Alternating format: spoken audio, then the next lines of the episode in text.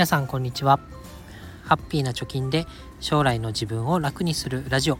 ハピチョキ。今日もやっていきたいと思います。このラジオでは2人の子供の教育費や時代の変化に対応するお金として10年かけて貯金ゼロからブログと投資で1000万円を貯めるということを目標に日々発信をしております。現在地としては残り8年と9ヶ月で523万円を貯めるということになっております。え今日のテーマは、まあ、そろそろね来るゴールデンウィーク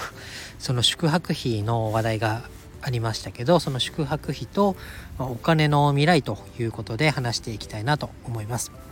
まあ、この放送の結論を先に話しておくと、まあ、お金がないとね受けられるサービスの質とか量とかがどんどん下がってくるよねなのでお金を稼ぐとか増やすとか適切に使うということがさらに求められてくるよねということについて話したいと思います。これはねよく受益者負担なんて言いますけどあまあ、お金をね、えー、払った人が利益を受けられる自分にいいサービスを受けられるということです。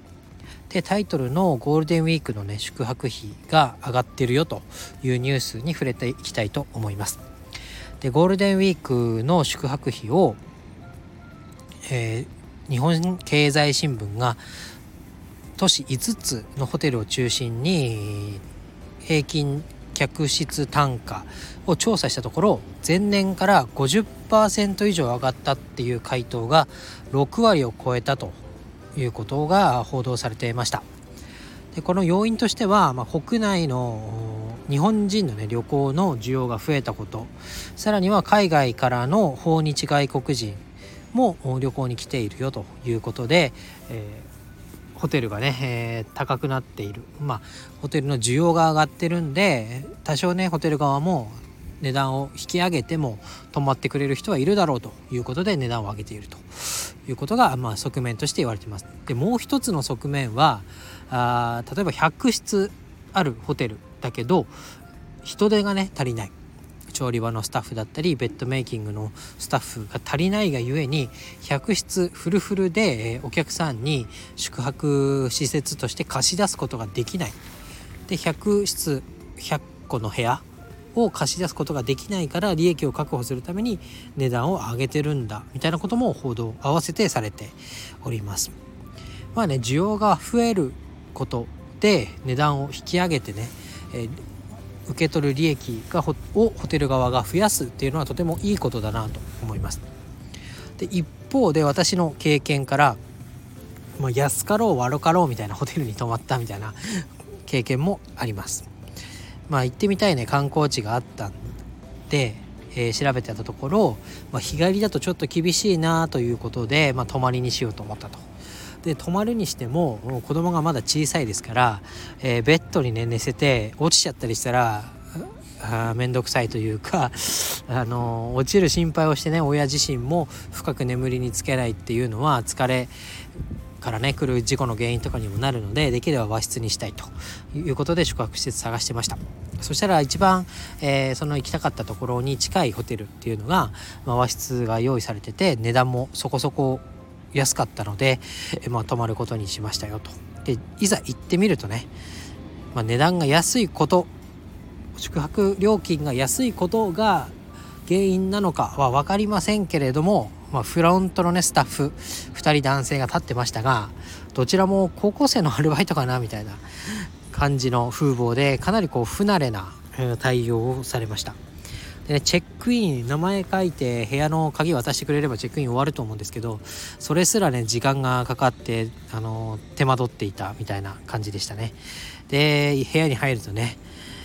部屋の電気が、はあ、なんだろう蛍光灯が切れててつかないところがある。っていうのがあって切れてますよということで部屋の電気取り替えてもらったりあとウェルカムドリンクがあるっていうふうに聞いてたんで、えー、フロントの方に行ってじゃあジュースでも飲むかと言ったらそのウェルカムドリンクを入れるグラスがどこを探してもないと、えー、聞いたらそこの、ね、サーバーの隣にあるはずですよって言われていやないんですよって言ったらようやく補充してくれるとかね。あとは何があったかな。朝食会場の、ドリンクあのー、なんだフリードリンクの時のサーバーみたいになると思うんですけどそれが故障中で動いてないとかね。出てこない飲み物があるとかね。まあ いろいろこう止まっていてうんって思うことがかなりありました。ただねこれはねもう安く泊まれたからある程度は仕方ないよねっていうことでまあ片付けた。っていうことがありました。でもっとねいいサービスを受けな受けたいのであればもっとね、まあ、一般的に、えー、他のホテルも出している価格、まあ、和室であれば1泊2万円とか3万円とか、えー、そういった価格で、えー、やっぱり予約しないとダメだよねっていうことをまあ話し合ったんですけどまあこれとは逆のね現象が起きてるなというのをこのゴールデンウィークのねホテル代が値上がっているよということで 感じました。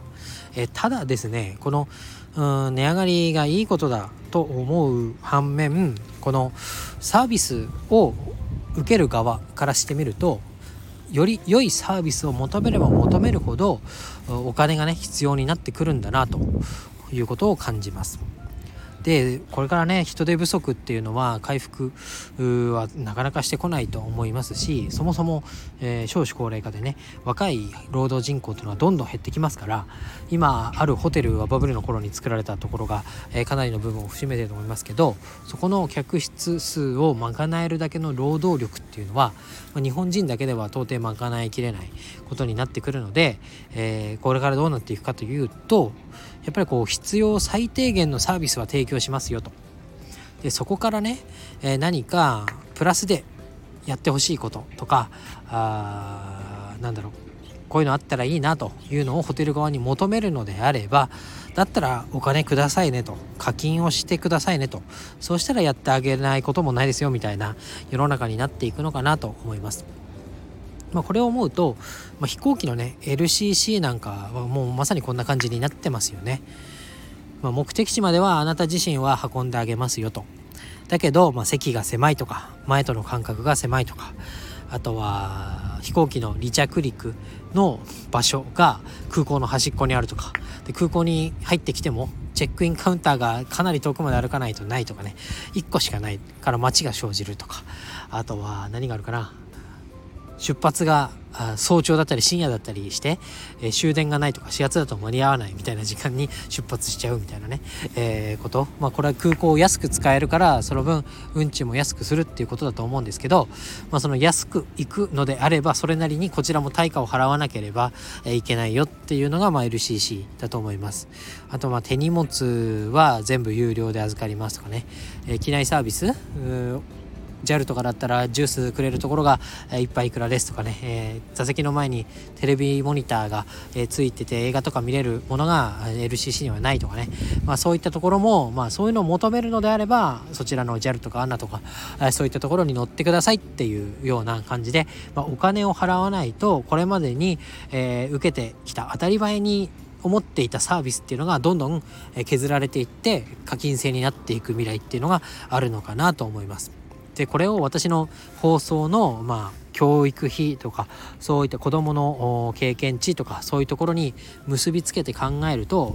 こういうケチケチした旅行っていうのも時にはね大学生とかになったらいい経験になるかもしれないんですけどある一定のまだ経験を積んでいる段階とかいろんな知識とかね見たものをスポンジのように吸収できる年代っていう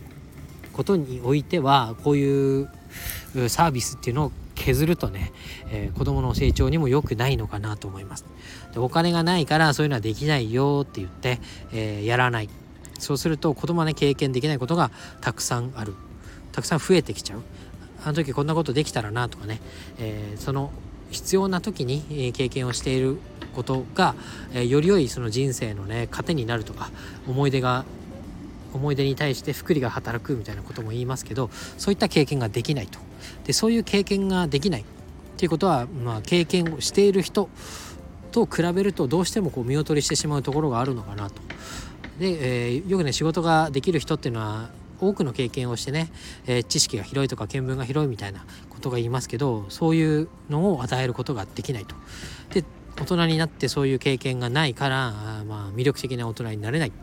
で使えないってね、まあ、言葉が悪いですけど仕事ができない大人になっちゃうと。そうなると給料ももらえない。でさらに経験ができない。その下の子供はもっと経験ができないみたいなね。かなりの悪循環になっちゃいますよね。なので、まあ、お金をね、えー、払えばお金があれば体験価値っていうのはどんどん上がっていくしさまざまな経験をすることができる世の中にこれからなっていくのかなと思います。なので、まあ、最後ねまとめになりますけど、まあ、適切にお金を稼いでで増やしてで、えー無駄遣いをせず投資対象として、えー、リターンのことを考えながらお金を使っていくっていう、まあ、能力みたいなものが、えー、さらに求められる時代になるのかなと思います。なので、まあね、お金を稼ぐっていうところまだ私自身できてませんけれども、まあ、投資でお金を増やすとかできてないお金を稼ぐというところに、えー、もう一歩二歩着手してねスピードを上げて取り組んでいかなきゃいけないなと思いましたので今日はお話をさせてもらいました。以上です。バイバイ。